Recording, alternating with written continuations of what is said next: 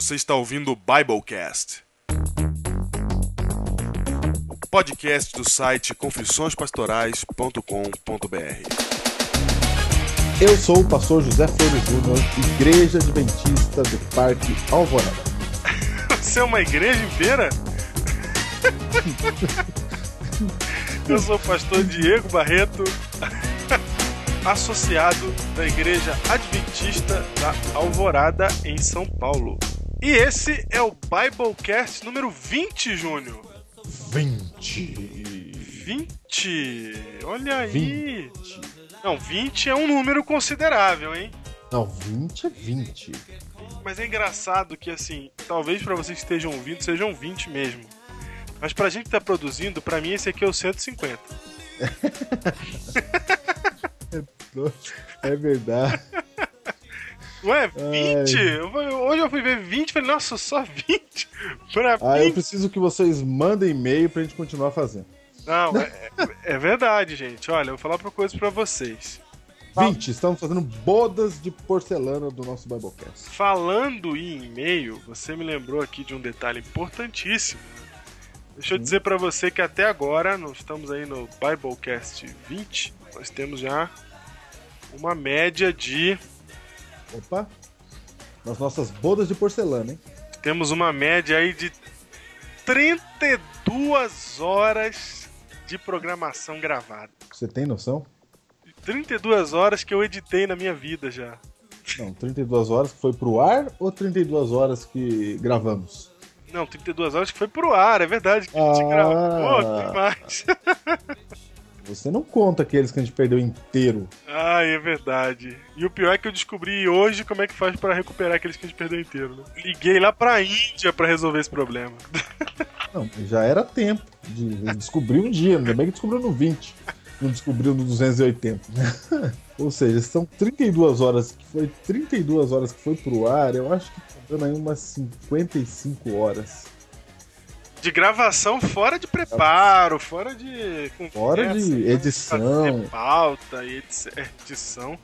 Se eu contar de edição pra cada horinha dessa aí, você pode pôr quatro. Eu acho que eles precisam de e-mail. E-mail. E-mails, não é verdade? E-mail, e-mail.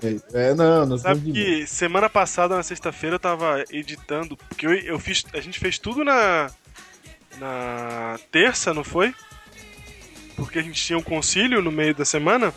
Foi exatamente. E eu tive que fazer toda a edição na sexta-feira. E aí, tinha horas que eu falei sinceramente, Johnny. Falei, nossa. Por que, que eu tô fazendo isso? Estamos em agosto, hein? Começamos com isso em abril. Começamos em abril, estamos em agosto. E tamo, ó, e tamo firme Toda semana. Uma semana. Você sabe que outros podcasts por aí não aguentam isso aí não, esse ritmo não, hein? Não, eu me lembro que quando você me enrolou, De 15 em 15 dias o pessoal só... Você me enrolou, você falou assim, ó, um por semana. Eu falei, um por semana? Você falou assim, não, no começo, vai ser um por semana. Eu falei isso no começo? Falou, falou, Eu te enrolei mesmo. falou.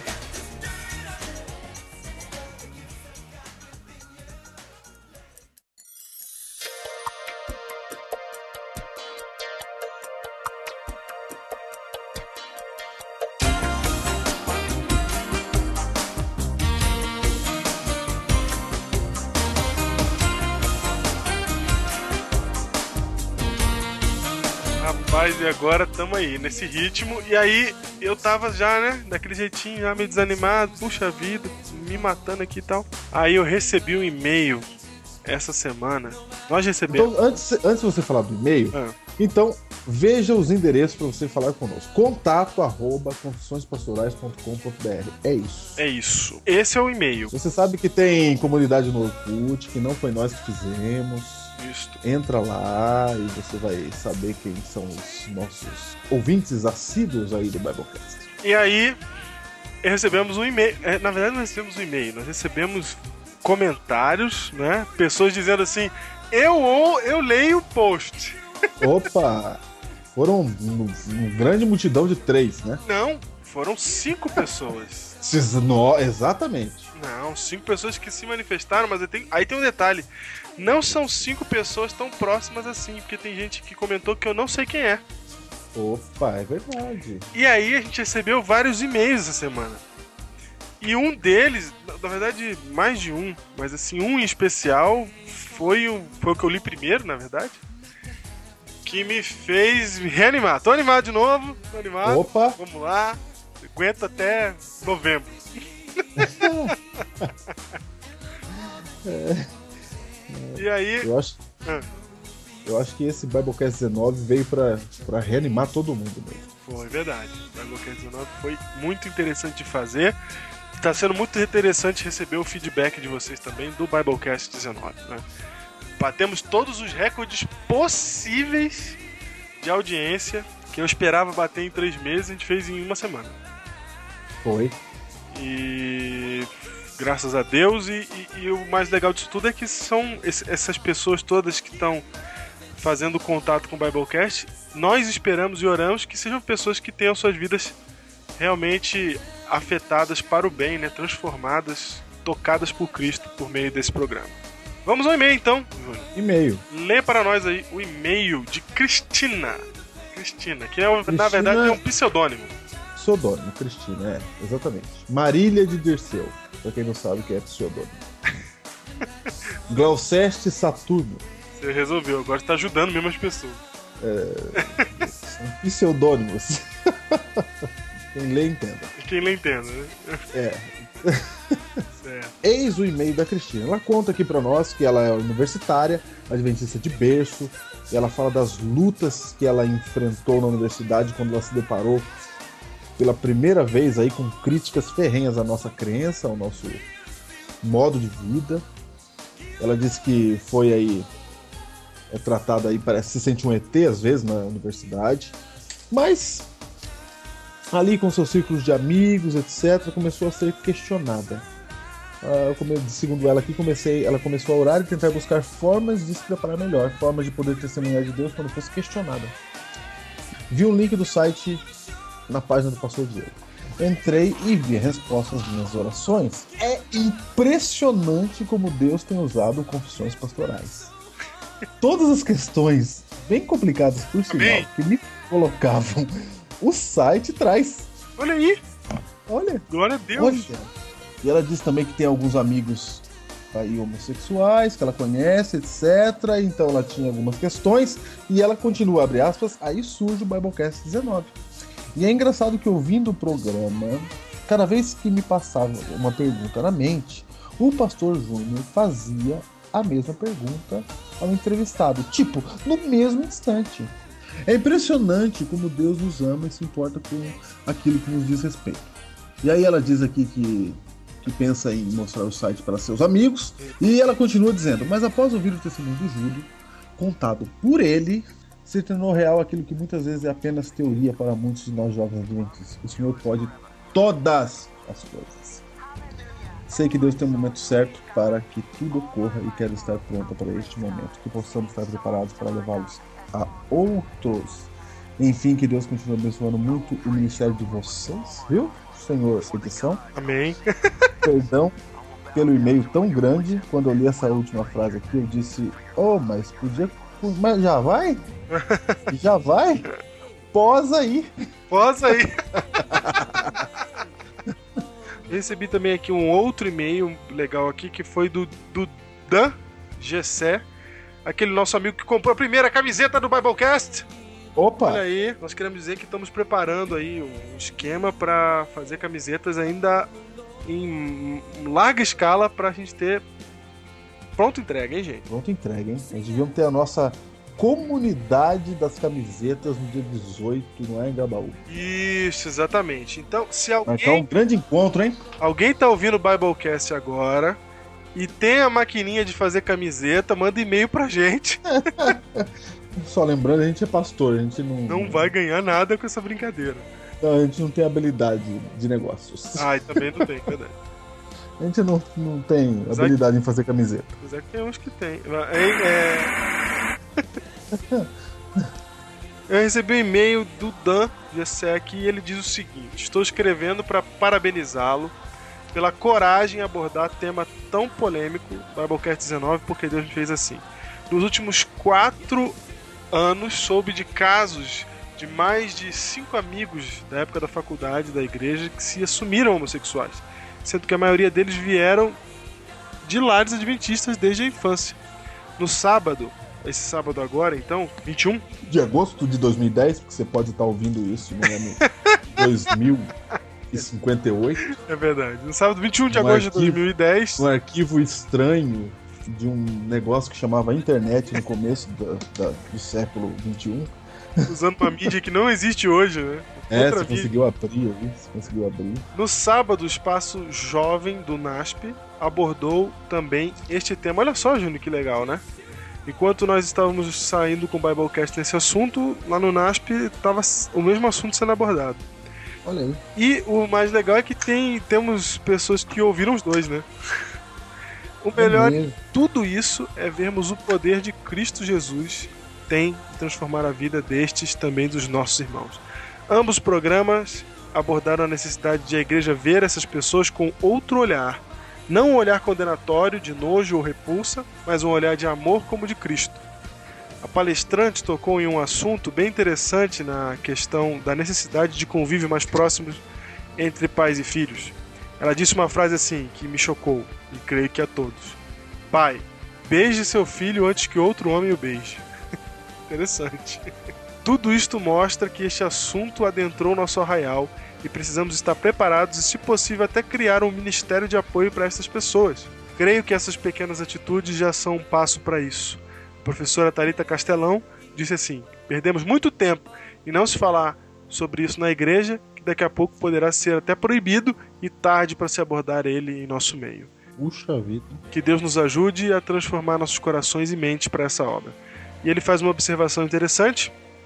Ele dá um site, um site que, que ajuda nesse ministério, Júnior. É o www.exodos.org.br, que é um site voltado a uma organização cristã interdenominacional sem fins lucrativos, com o chamado de unificar e equipar cristãos para ministrar o poder transformador de Jesus Cristo àqueles que de alguma maneira estão envolvidos na homossexualidade. Olha aí. Fica a dica aí, www.exodus.org.br.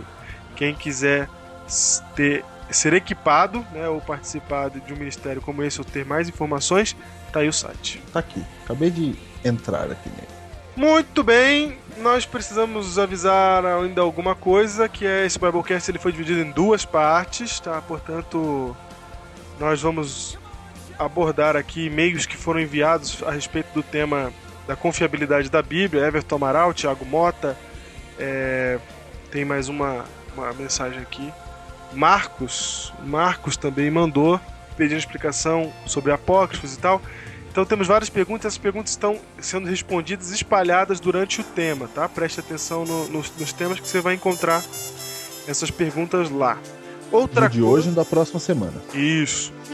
Nós temos, teremos dois episódios, do- dois Biblecasts sobre o mesmo episódio. E aí, nós temos aqui mais uma vez temos que dar um aviso, né, que o aviso é o seguinte: nós vamos sair para um concílio, um outro concílio pastoral que vai durar boa parte da semana que vem, semana 29 em diante. E por isso o Biblecast da semana que vem ele já está gravado, assim também como a sua abertura. E por isso vai ser até mais curta a abertura da semana que vem. Essa daqui está sendo longa, mas semana que vem vai ser curta. De qualquer jeito, tem aí no site o início do tema. Se você está querendo pular, você pode pular. E por causa dessas atividades pastorais, a promoção está sendo adiada. Mais um pouquinho eu vou adiar essa promoção. Mas não se preocupem que ela vai vir com tudo. E nós queremos avisar vocês, antes que a promoção comece, que nós estamos inscritos Opa! Avisa mesmo. inscritos na premiação do Comunicando Jesus 2010. Comunicando Jesus na web da divisão sul-americana. Isso. No ano de 2010, o prêmio para Comunicando Jesus 2010, categoria blogs. Categoria blogs, estamos lá concorrendo. confissõespastorais.com.br. Vote em nós. Ni Vote. E nós? Ainda não, ainda não tá aberto para votação, assim que estiver. É, vai estar aberto para votação só em setembro, né? Mas já fica, já, já, vai, já vai colocando na cabeça aí. É, não se esqueça. Vota na gente aí. A gente só vai pedir esse, só, é, só essa premiação que importa pra nós. E eu quando eu falo voto na gente, É na gente, toda a gente que crê nesse trabalho. Não é na gente, eu e o pastor Diego, é na gente todos que ouviram um dia, todos que entraram, todos que estão ajudando a fazer aí esse nosso site. Votem no ministério, Bible. É isso, é isso que queremos. Certo? E o voto do, é, é, ele é tão opcional quanto é para mim gravar toda sexta-feira, tá entendendo? Tá entendendo? Brincadeira, gente. Mas volta lá. Indicação do livro da semana. O livro da semana, Crítica Textual do Novo Testamento, do pastor Dr. Wilson Paroski, editora Vida Nova. Olha que maravilha! Crítica textual do Novo Testamento, muitas das coisas que nós vamos falar nesses dois Biblecasts, nós tiramos daqui. Se você quer algo aprofundado, bom, para você ter guardado, este é o livro Crítica Textual do Novo Testamento de Wilson. Ah, mas tem um detalhe importante que esse, esse livro ele foi escrito pelo Dr. Wilson Paroski, editado pela editora o quê? Vida Nova. Vida Nova, que não é uma editora adventista, mas Dr. Wilson Paroski é adventista. Exatamente, Esse, nosso professor de teologia. Isso é que é legal, porque ele é reconhecidamente autoridade em crítica textual no Brasil. Isso, ele dá palpites nas para aqueles que estão traduzindo Bíblias para o português. Inclusive, ele é reconhecido fora do Adventismo. É, é, um dos poucos nomes do Adventismo que é reconhecido fora do, Adventismo, academicamente falando. Né? Ele é, tem atuado como pastor de igreja, editor, professor de Novo Testamento e interpretação bíblica por mais de oito anos aqui em Engenheiro Coelho. Autor formado pela, em Novo Testamento na Andrews University, nos Estados Unidos.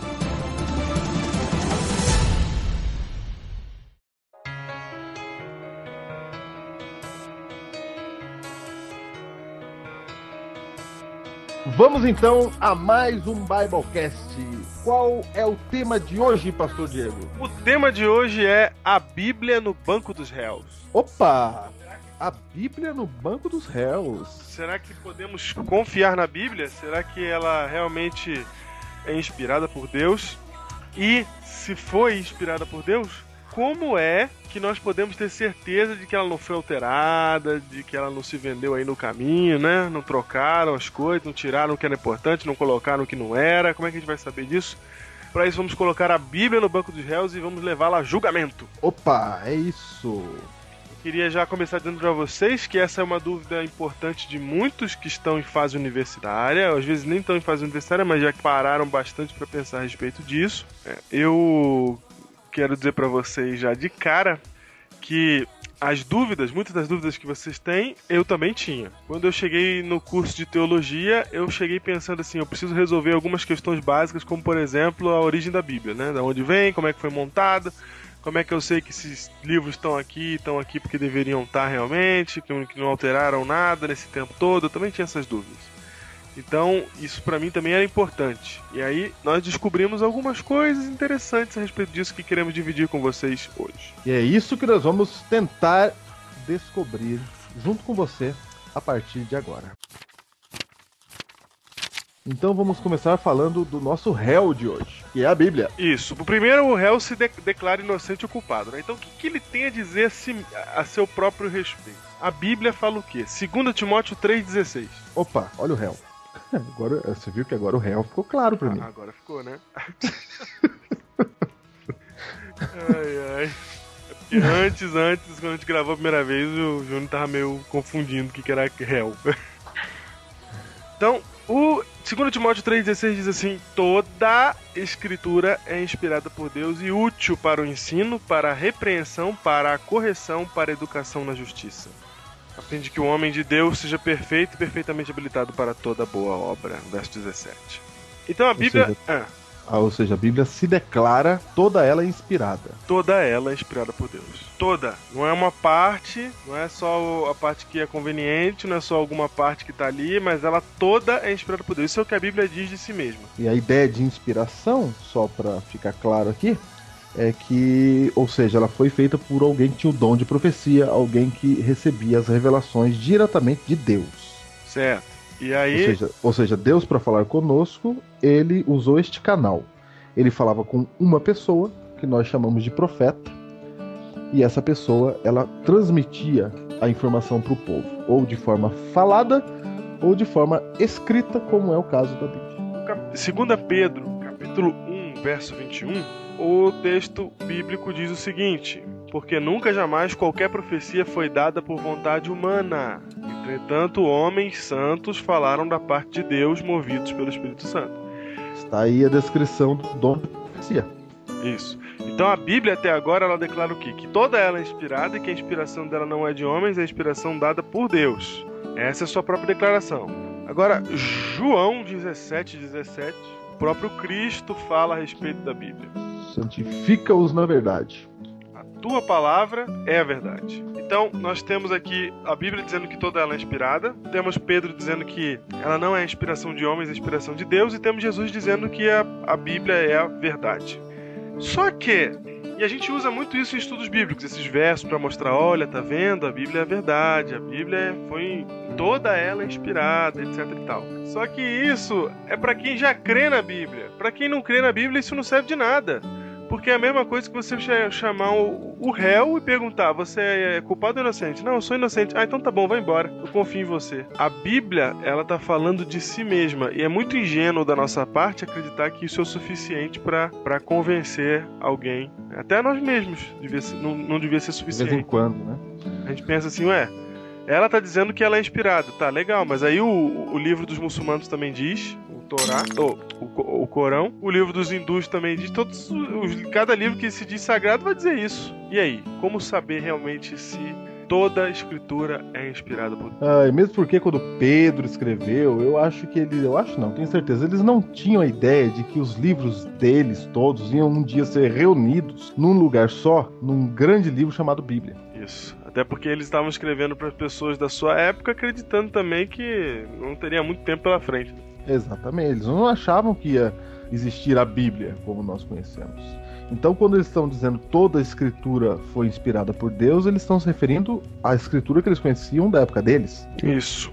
Não é? Exatamente. Nós temos que descobrir se a escritura que eles conheciam na época deles é a mesma escritura que conhecemos em nossa época. É, vou dar um exemplo aqui, Júnior, que eu sempre dou quando eu, eu falo sobre isso, quando eu prego sobre isso, né? Que é o seguinte: eu chamo lá na frente cinco pessoas. Aí eu falo no ouvido da primeira, né? Todo mundo já brincou de telefone sem fio, né? Aí eu falo no ouvido da primeira assim, ó. Quantos, quanto da Bíblia pode ser verdadeiro depois de dois mil anos?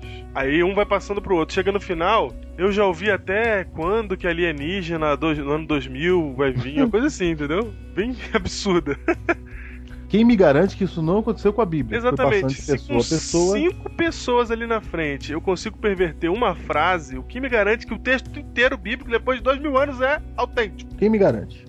Aí, é isso que nós vamos tentar descobrir. Aí alguns podem dizer agora assim, Júnior, ah, mas a gente tem que crer pela fé, porque se a gente for é, procurar uma resposta para tudo, a gente não vai encontrar, né? A gente tem que crer pela fé.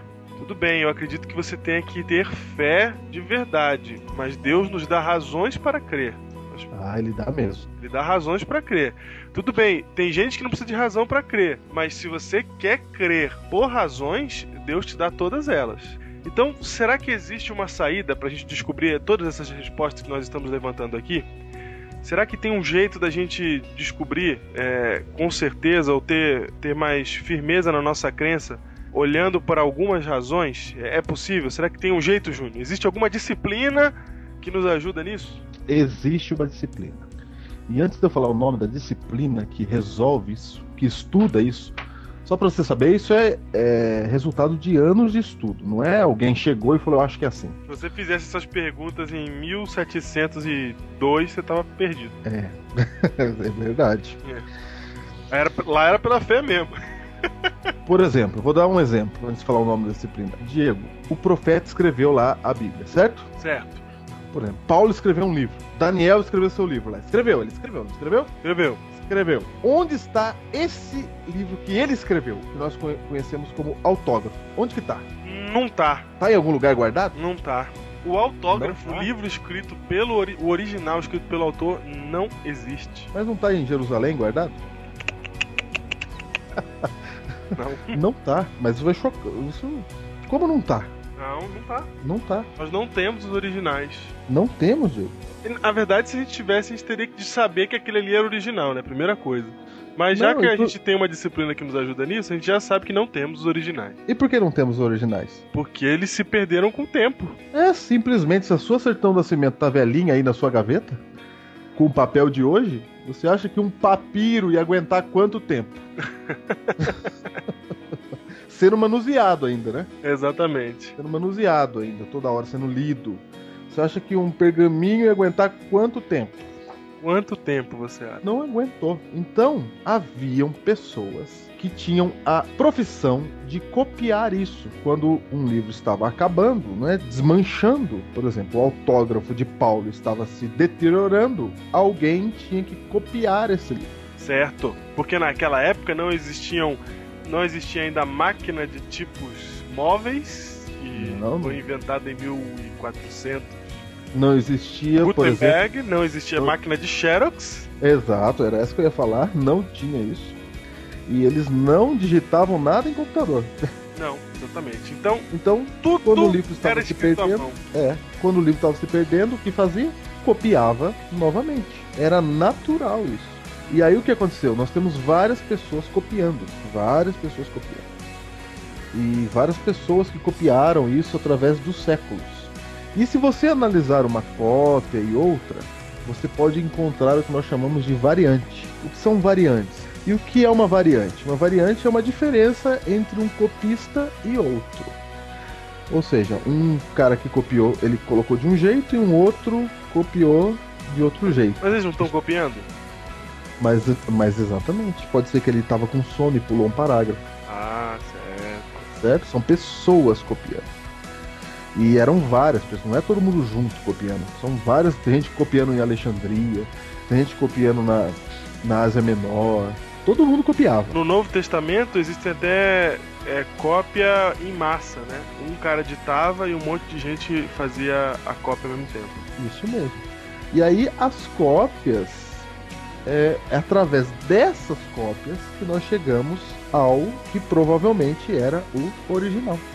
E a disciplina que se encarrega de tentar descobrir se um texto que está na sua Bíblia e na sua mão agora foi realmente escrito pelo apóstolo ou pelo profeta é a disciplina denominada crítica textual. Crítica textual. Está aí o nome da disciplina. Ou seja, ela critica o texto. E a palavra crítica aqui está sendo usada no sentido de análise. Essa é uma ciência secular, não é uma ciência teológica, não é uma ciência de crente, é uma ciência secular, é uma matéria acadêmica, crítica textual, que é para você aprender a criticar o texto, exatamente, sua origem, etc. Um monte E através disso dá para você chegar bem perto daquilo que estava no original. bem perto. Não, é muito perto. Aí você pode pensar assim, mas como? Se a gente não tem original, como é que vai chegar? Isso é especulação. Fica calmo, que nós vamos mostrar pra você como é que funciona a crítica textual.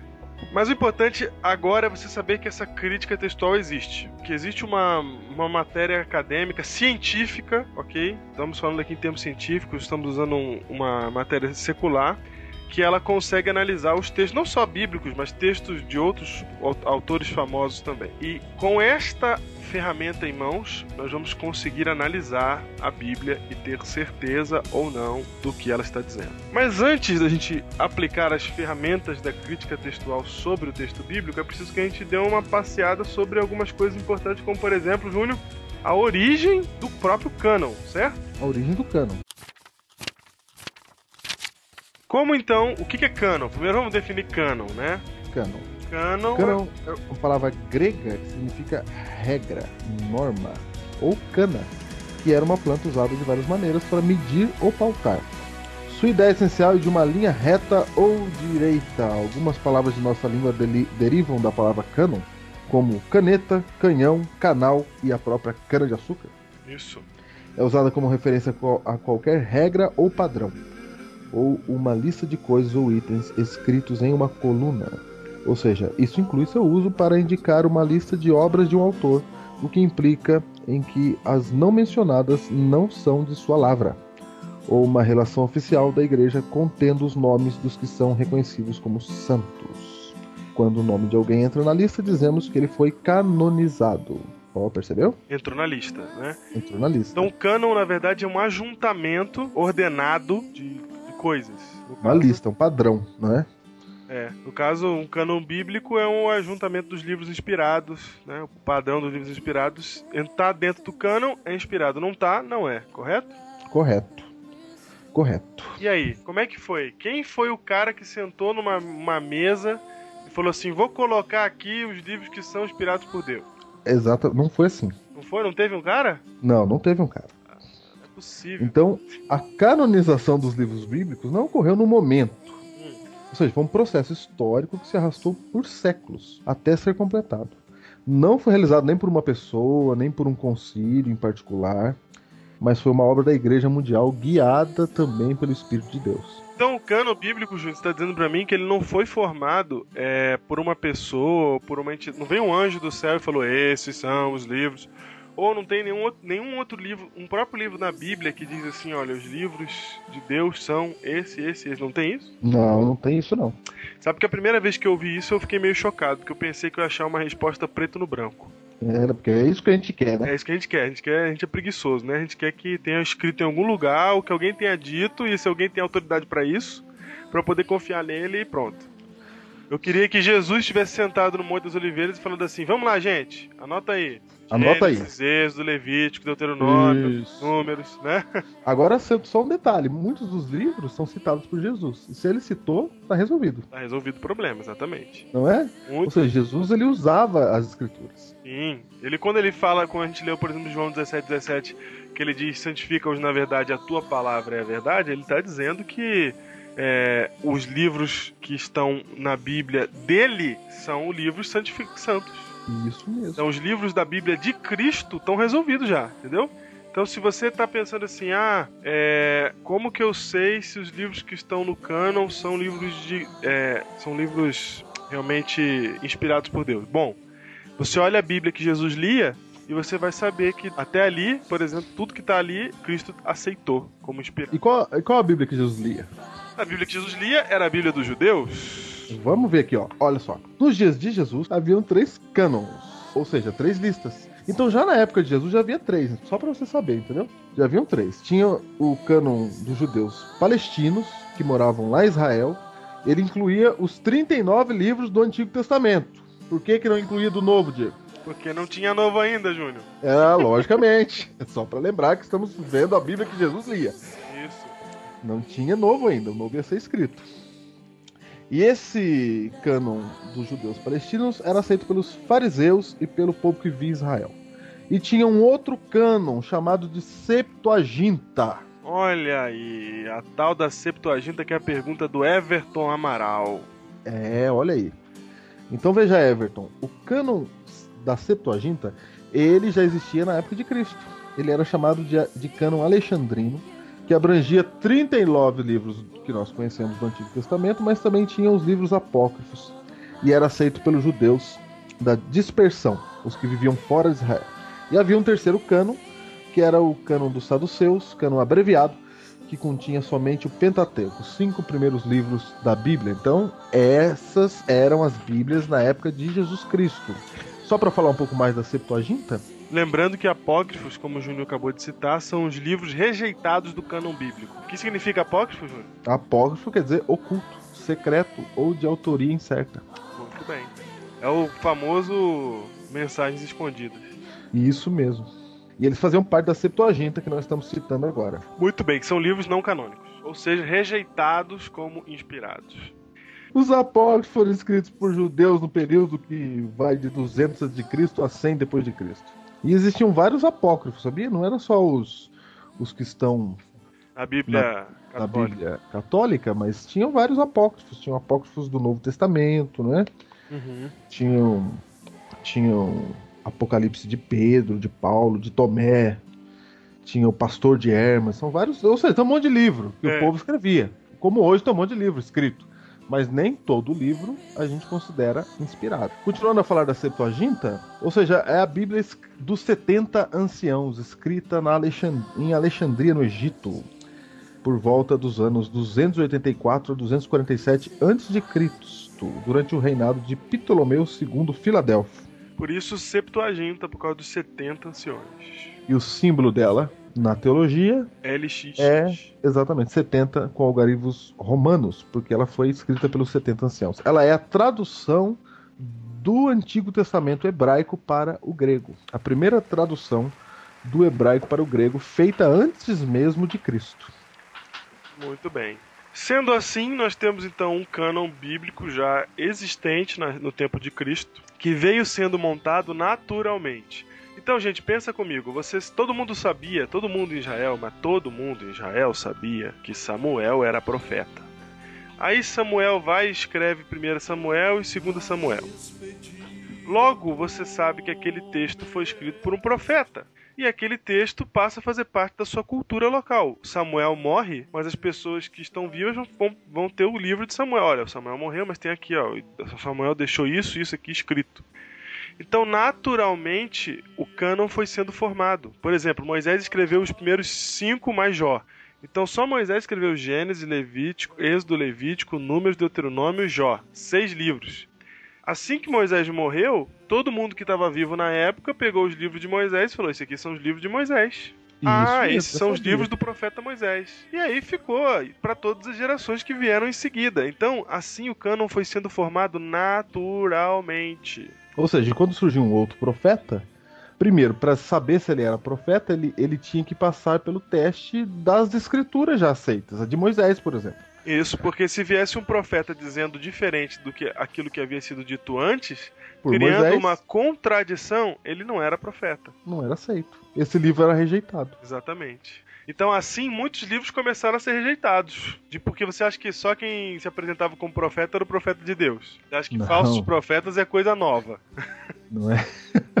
claro que não. Então, como que se rejeitava ou não um texto? Era simples. Você olhava as razões para saber se a pessoa era realmente um profeta, se ela se ela era coerente com aquilo que tinha sido dito antes, entendeu? Ninguém questionava Moisés, por exemplo, porque todo mundo viu ele voltando do Monte Sinai com a, o rosto luminoso da face de Deus. Né? Todo mundo viu que realmente ninguém tem dúvida de que Moisés tinha um relacionamento com Deus, que ele era um profeta de Deus mesmo.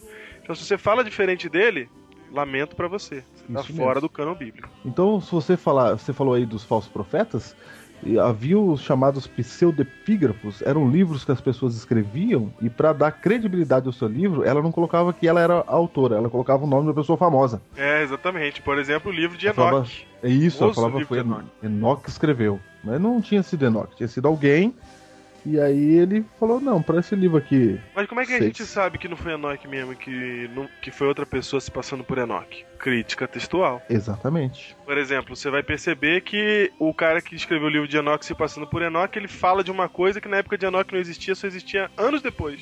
Isso mesmo. Aí, pupa, escapou a mentira, a gente pegou e a gente já sabe que não era Enoch. Por Exatamente. exemplo, né? Fora as contradições teológicas que existem. É, que era o mais importante. É. Vamos ver como é, foi formado o cano do Antigo Testamento, pastor Diego? Vai, vai. O cano do Antigo Testamento, tradicionalmente aceito que o cano do Antigo Testamento foi completado né, nos dias de Esdras e Neemias. E que foram eles que resumiram os livros sagrados do Antigo Testamento, formando aí uma única coleção por volta do ano 420 a.C. Isso a tradição indica que seja isso. Por isso se diz que. Por isso vem a pergunta do Everton Amaral. Ele pergunta se um dos valores utilizados para definir o cano bíblico é se o livro não poderia ter sido escrito depois de Esdras. Ah, certo, entendi. Porque, porque foram, segundo a tradição, foram eles que fecharam, né?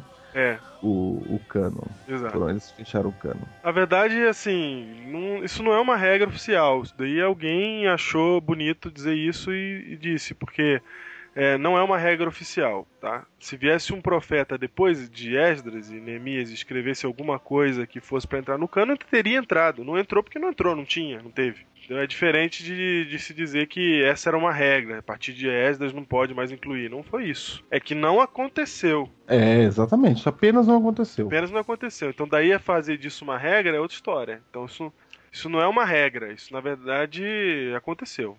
Esdras e Neemias fecharam o cano e depois e depois dele foi exatamente o tempo do silêncio, né? Que já ficou 400 anos sem profeta. Foi, é isso. Não, não houve profeta. Só isso. Só Se isso. tivesse havido profeta, teria entrado. Ou não houve profeta que escreveu. Porque Aliás- sabe que há profetas que não escrevem, né? É. E, e, e há profetas que escrevem e que não estão no cânon, que os livros se perderam. É. Opa, como assim, Diego? É, existem profetas que escreveram livros e esses livros não entraram no cânon. Por exemplo, o profeta Natan, que deu o croquete lá em Davi, né? Uhum. que ele, ele era profeta do período de Davi e ele escreveu um livro. Nós temos uma citação na Bíblia falando sobre o livro de Natan, só que ninguém sabe que livro é esse. Esse livro não apareceu, ele sumiu, ele desapareceu, se perdeu com o tempo. né? Agora, alguns podem dizer assim: ah, isso aí foi providência divina ou não, não interessa, né? Não, na verdade, a maioria dos livros que não estão no cano é porque tinha assunto só pra época. É, não, não servia. Não era. é, Por alguma era- razão, Deus não quis que se incluísse e sumiu. Eles mesmos falaram, não, isso aqui é uma carta que, que escreveram pra isso, pra esse assunto. É, eles mesmos não Ata da utilizavam- comissão aqui da. É. Se vai pintar a igreja de branco ou de amarelo. Aí, perde. Você vai citar a carta de Paulo perdida? Primeira carta aos Coríntios, que não é a primeira, é a segunda. 1 Coríntios 5,9, você vai ver lá que aparentemente Paulo enviou umas duas cartas a Coríntios. Então, totalizando quatro cartas e não duas só. Olha, olha aí, ó. A razão pela qual esses escritos não estão é, fazendo parte do cânon não é, é desconhecida, certo? A gente não sabe, a gente pode fazer conjecturas, mas é desconhecida. Definitivamente, nós não temos uma resposta para dizer por que, que essas cartas não estão, ou essas- esses livros não estão no cânon bíblico. Mas conhecendo Paulo como a gente conhece, não deve ter nada diferente da, da grande quantidade de escritos paulinos que a gente tem. É. Paulo não ia escrever uma carta dizendo, ó, gente, tudo que eu escrevi tá. É as errado." cartas perdidas de Paulo, onde ele diz que ele tava errado o tempo todo. É, não, as teorias de conspiração acham que tá todo mundo errado o tempo todo. Exatamente. Não, simplesmente não estão aqui. É, Tem muitas, muitos livros, né? Eu citei aí o livro de Natan, tem as crônicas de Gad, Natan e Samuel. Ó, tem um monte de coisa que Samuel mesmo escreveu, não tá? É... Escritos de Aías e Ido, Aí, ó. Profetas. Então tem bastante coisa por aí que a gente não tem acesso, porque se perdeu com o tempo. Você pode relacionar isso a Cristo, a Deus, né? A uma ação divina, mas não importa. Ah, O fato é que está, é um fato desconhecido e o que nós temos é o suficiente para aquilo que precisamos. Exatamente. Então essa foi a formação do cânon do Antigo Testamento. Formação do cânon do Novo Testamento ela começa com a seguinte história de um homem chamado Marcion, natural da Ásia Menor, que hoje é a Turquia. Esse Marcion, senhor Diego, tinha ideias gnósticas. Muito bem. O que era o gnosticismo? Essa é uma pergunta feita por Everton Amaral também. O que é o gnosticismo? Gnosticismo era uma mistura de cristianismo com religião grega. Isso. Com religião grega. Então eu vou explicar mais ou menos aqui o que criam os gnósticos, tá certo? Aham.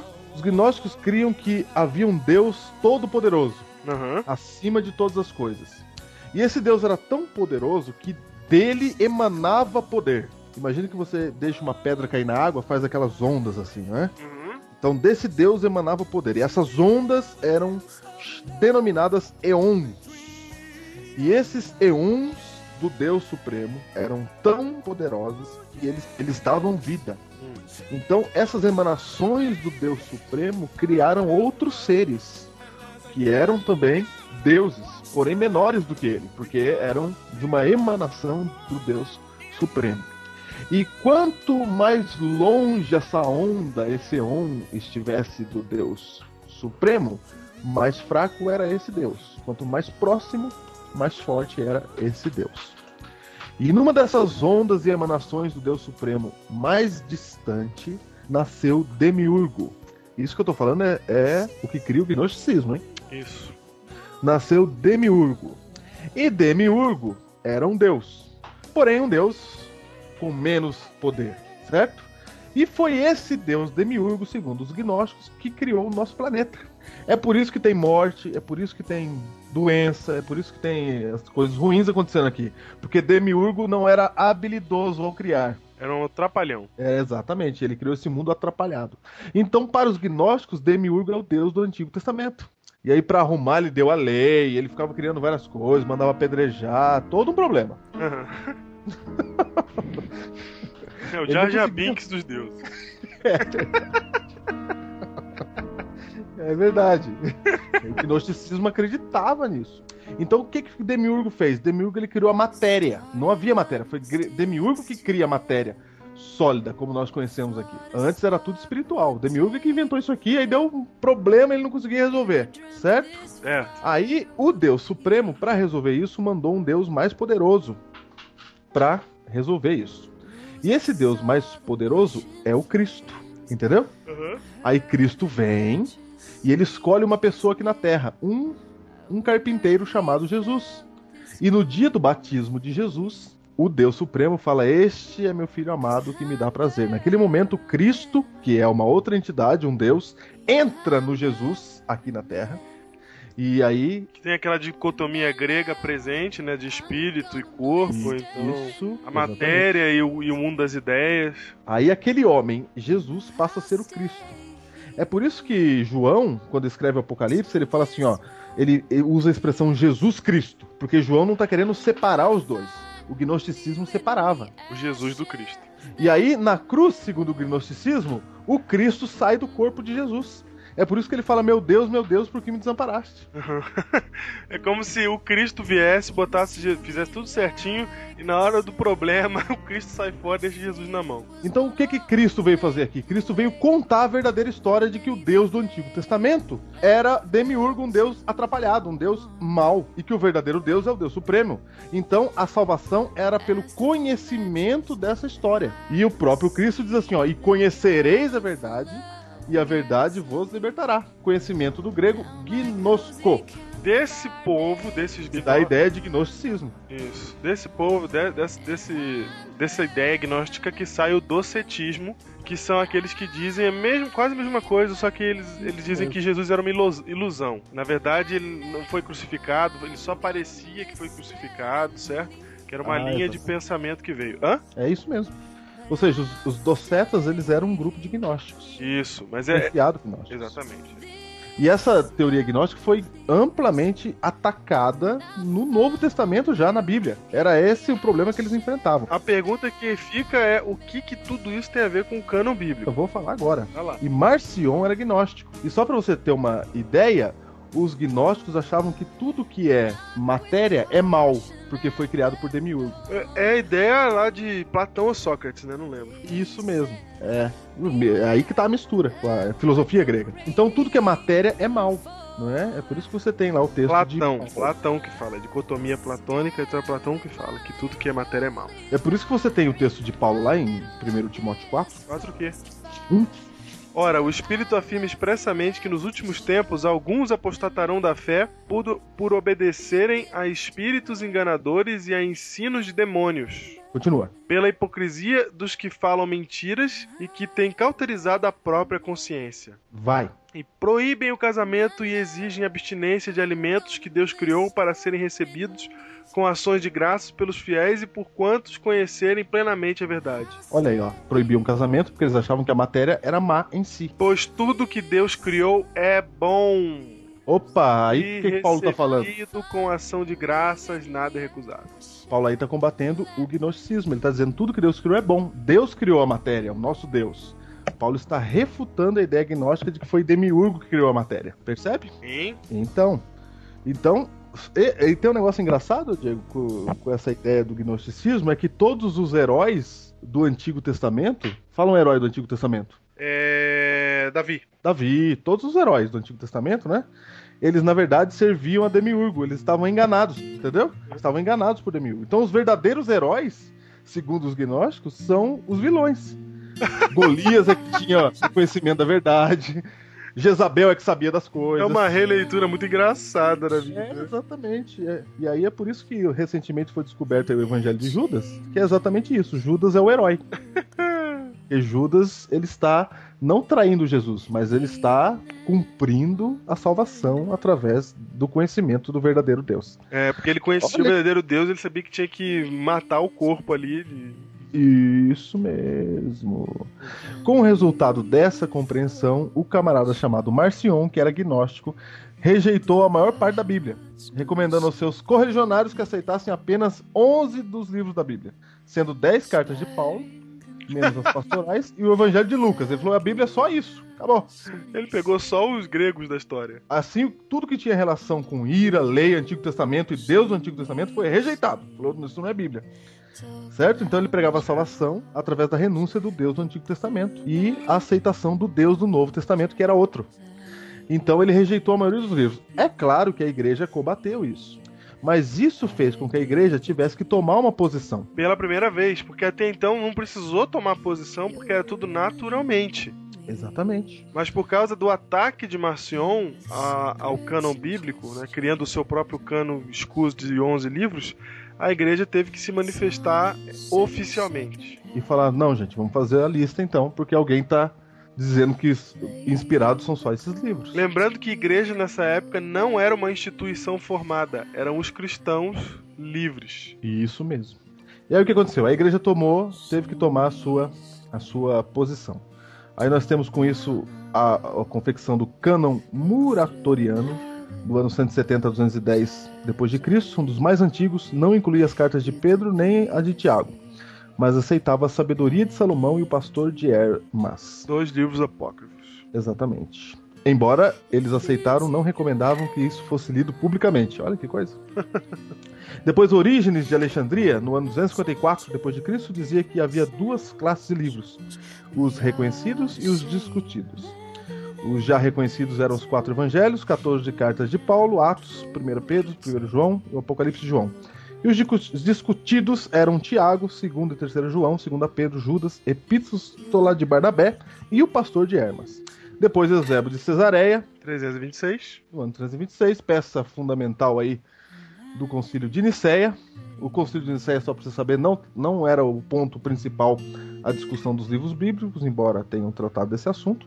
Dividiu a lista de livros religiosos em três categorias: os reconhecidos, que eram os quatro evangelhos, 14 cartas de Paulo, Atos, 1 Pedro, segundo 1 João, o Apocalipse de João.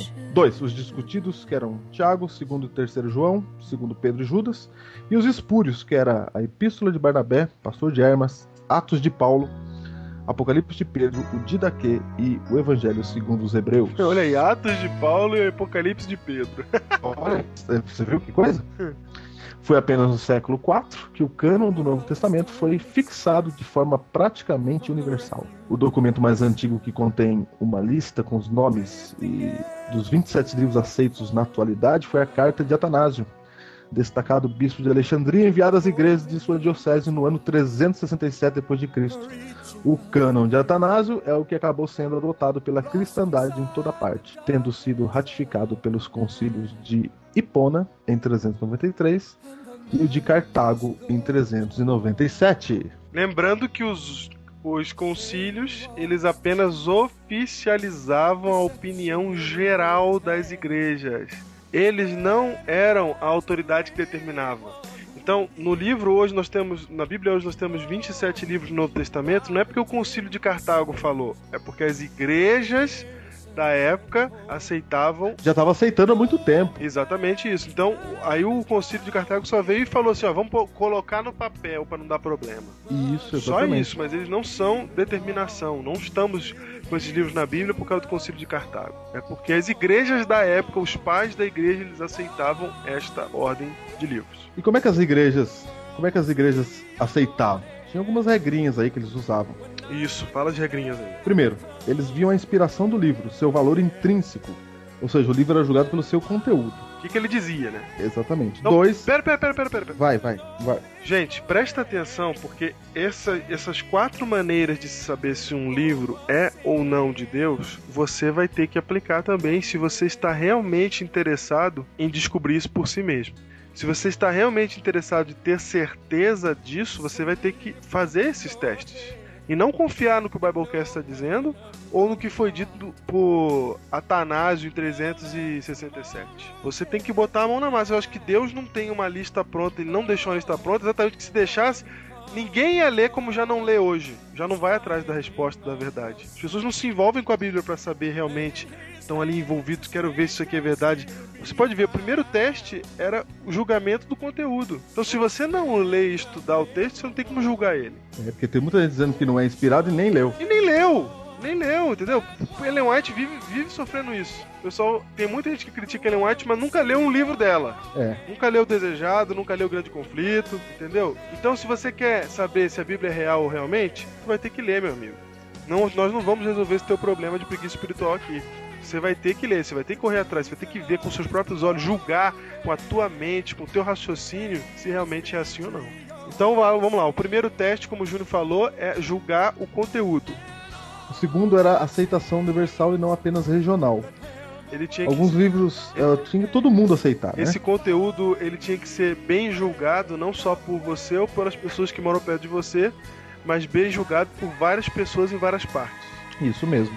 Por isso alguns livros demoraram para ser aceitos, porque certas comunidades, por certas comunidades, por falta de ampla circulação. Por exemplo, na verdade, os livros de Paulo, a grande maioria nem livros eram, eram cartas, né? Exatamente. Cartas regionais, então demorava para circular em Para todos os circular.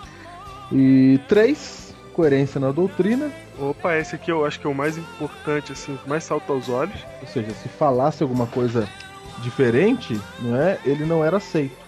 E só para falar um- uma coisa interessante, por que, que nós não aceitamos os apócrifos aí, como que já citamos, que contém, que estão na Bíblia católica, não é?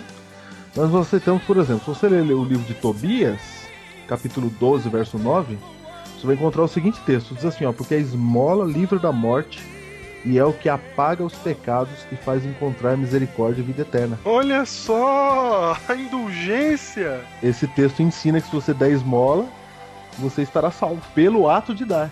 Olha só, Não, a sai pecando é. por aí da esmola. E isso, você dá esmola que tá resolvido. Tem o evangelho Ó, tô- de Tomé que fala que Jesus matou o menino, né? E isso, olha aí, ó. É, imagina. E tava brincando de pique-esconde. aí ele foi encontrado, ele não gostou.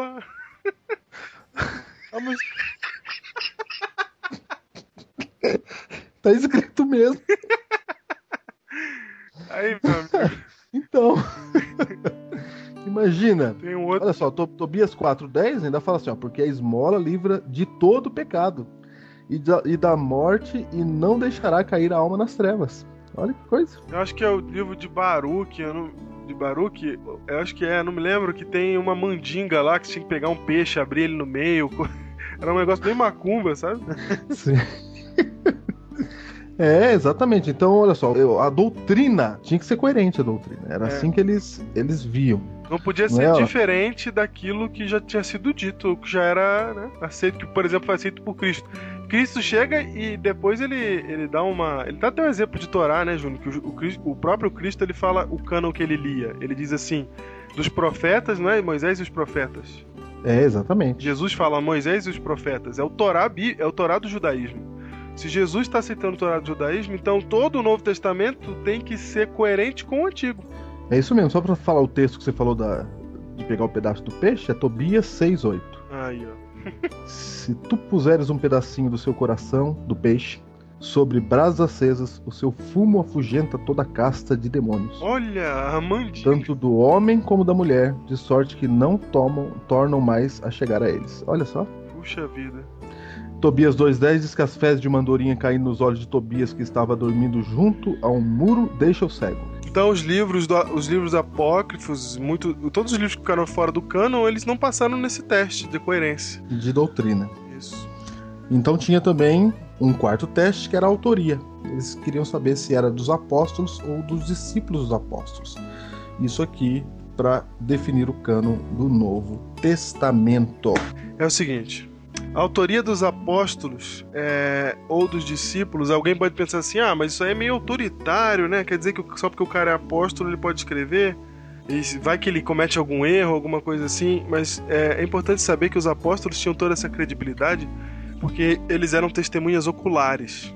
Então, como testemunhas oculares, eles são aceitos no seu período, certo? Isso é muito importante. Então, é, se eles foram aceitos no seu período, então eles são, são eles, o que eles estão falando é verdade. Porque se você fala uma mentira na frente da sua geração, a sua geração vai te recriminar. Por exemplo, eles falaram que Jesus morreu e ressuscitou. Se eles tivessem. Se isso fosse mentira, as pessoas iriam clamar dizendo que eles estão mentindo. É o mesmo que dizer hoje, se eu escrever num jornal, se eu escrever numa revista hoje, num livro, que hoje, em 2010, o Lula foi deposto. E alguma outra coisa aconteceu. Não, que o Serra desistiu da candidatura. E isso não for verdade, o que acontece, vai acontecer? Os outros jornais, a imprensa em geral, os blogs, os sites, os twitters, tudo vai, vai dizer que, que essa informação é mentirosa, que ela tá errada. Então, é, era natural, é não natural, era? entendeu? Então a autoria deles é, é, é aceita como sendo livros é, canônicos, porque além deles terem caminhado com Cristo, serem apóstolos, terem esse cargo, esse título, eles também passaram pelo crivo da análise da verdade que eles estavam dizendo na, na, geração deles. Então nós não encontramos textos que, que condenem o que esses homens estão dizendo, pelo contrário. Nós encontramos textos de pessoas que não são cristãs, como Flávio Josefo e outros é, autores não cristãos confirmando informações dadas no Novo Testamento por esses apóstolos e discípulos de Cristo. Você sabe que você pode é, reconstruir toda a Bíblia só com escritos de outras pessoas citando a Bíblia, né? Você pode, você, nós temos isso. Então, nesse Biblecast, nessa semana, queremos mostrar para você como que o cânon, a lista dos livros da Bíblia foi formado e você tem que notar que não é de uma hora para outra. Não foi alguém que definiu, foi você pode perceber a mão de Deus. O mesmo Deus que inspirou os profetas é o Deus que fez esses livros da Bíblia chegarem até nós. E nós no próximo Biblecast vamos ter mais certeza disso quando falarmos usarmos a ferramenta crítica textual e vamos então enfrentar os ataques que a Bíblia sofre você vai esse, esse vai primeiro Biblecast vai fazer vai fazer mais sentido ainda quando você entender a verdade bíblica tem sido estabelecido dessa maneira, precisa ser a mão de Deus, cuidando. Isso mesmo. Só para você perceber, nós vamos dividir em duas partes o tema. Exatamente, porque ficou muito grande e nós precisamos dividir em duas partes. Só queria ter, eu queria terminar só dizendo uma coisa, Júnior. Hum. Dizendo para você pesquisar a Bíblia. Às vezes a gente pesquisa na internet, às vezes a gente pesquisa em livros, às vezes a gente ouve alguém falando, um professor falando na faculdade. Às vezes ele te dá até um livro para você ler que fale contra a Bíblia, ou qualquer coisa assim, ou um programa de televisão, Discovery Channel, gosta muito, né? De... E mesmo assim, eu quero desafiar você a procurar evidências na Bíblia. Você procure estas razões, entendeu? Descubra, leia livros, procure, ouça esse Biblecast, procure achar aquilo que a Bíblia diz como sendo verdadeiro ou não para você. Faça essa, faça esse, esse teste. Busque isso. Não, não, fique ouvindo argumentos que vêm de fora de pessoas que às vezes nem leram a Bíblia. Né? Pegam um texto lá e falam: Ah, aqui os caras mandam apedrejar o filho. Puxa vida, que Deus é esse? Blá blá blá blá. Você conversa. O cara não leu, não sabe de nada, não sabe do contexto, não sabe o que está acontecendo ali não sabe porque aquilo era dito. Então você tem que se envolver com a Bíblia. Você tem que se sujar ali mesmo, meter a mão na massa para você poder ter base na sua fé. Senão sua fé não vai ter base. E aí qualquer um vai poder derrubar ela. Então que você possa se envolver com o texto, né? Procurar descobrir o seu conteúdo para ver se faz sentido realmente. Faz sentido isso? Entende a Bíblia e aí você vai saber se ela é inspirada ou não. É isso. Até semana que vem. Até.